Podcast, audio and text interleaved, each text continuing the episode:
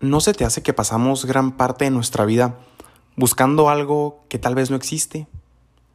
Tratando de encontrarle sentido a nuestra existencia, tratando de encontrarle sentido a nuestro propósito de vida, tratando de descubrir nuestro propósito, a qué venimos.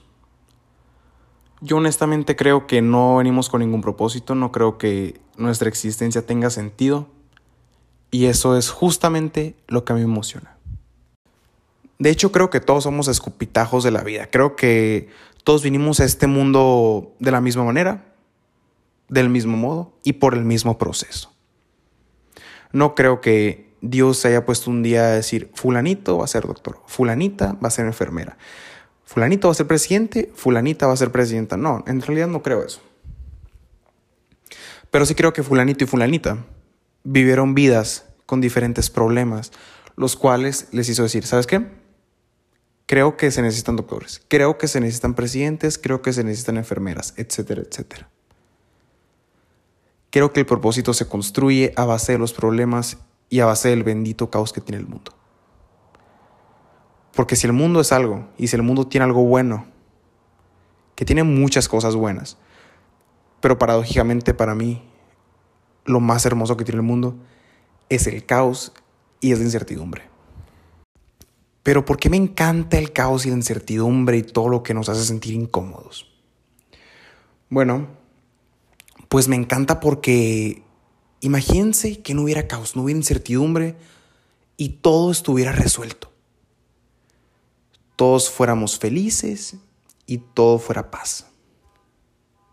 A mí me daría muchísimo miedo. Y les voy a decir por qué. Porque me he dado cuenta, si algo aprendido en mi vida, es que la felicidad viene de resolver problemas.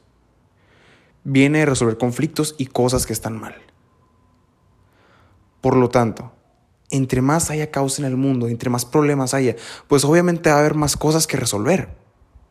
Y entre más cosas haya que resolver, más gente con carácter va a salir a las calles a resolverlas o a tratar de resolverlas. ¿Ok? Y eso le llamo una vida con carácter. Porque el constante, bueno, esa constante persecución de paz y de felicidad, para mí es como si estuvieras persiguiendo una zanahoria que está pegada a tu frente. ¿Ok? La quieres perseguir haciendo lo que quieres, la quieres perseguir comiendo lo que quieres, cuando en realidad lo que estás haciendo es haciéndote daño. Te estás haciendo daño. Si dejas que tu búsqueda por paz y felicidad domine en tu vida, amigo, amiga, estás perdido. Porque te tienes que dar cuenta que la persecución de la felicidad no tiene fin.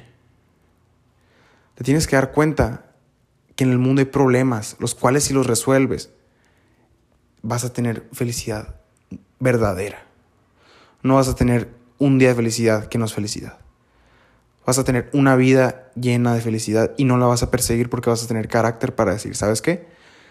No necesito felicidad, pero el mundo necesita de mí.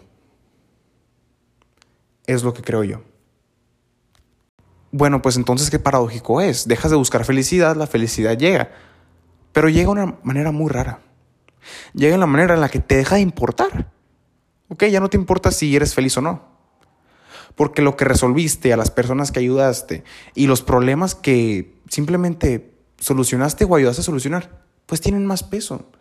Por lo tanto, se empieza a hacer una adicción buena. ¿Ok? Empiezas a decir, ¿sabes qué? No me importa la felicidad. Pero en el mundo hay muchos problemas, los cuales se tienen que resolver.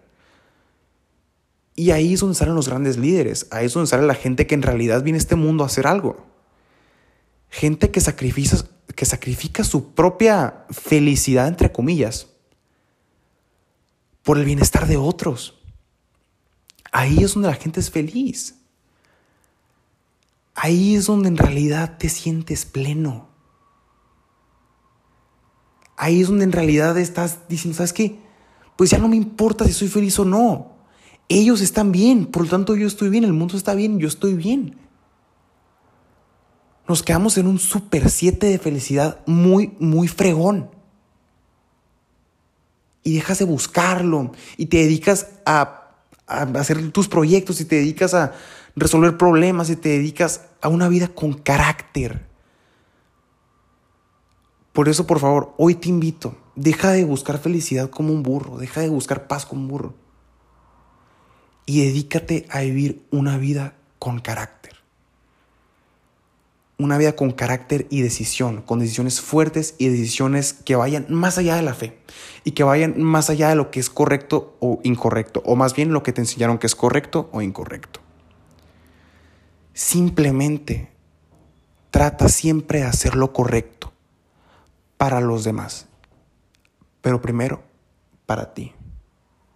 Muchas gracias por escucharlo y perdón por no subir eh, episodio en mucho tiempo. Eh, estaba muy ocupado. Esperen el siguiente. Muchas gracias. Bye.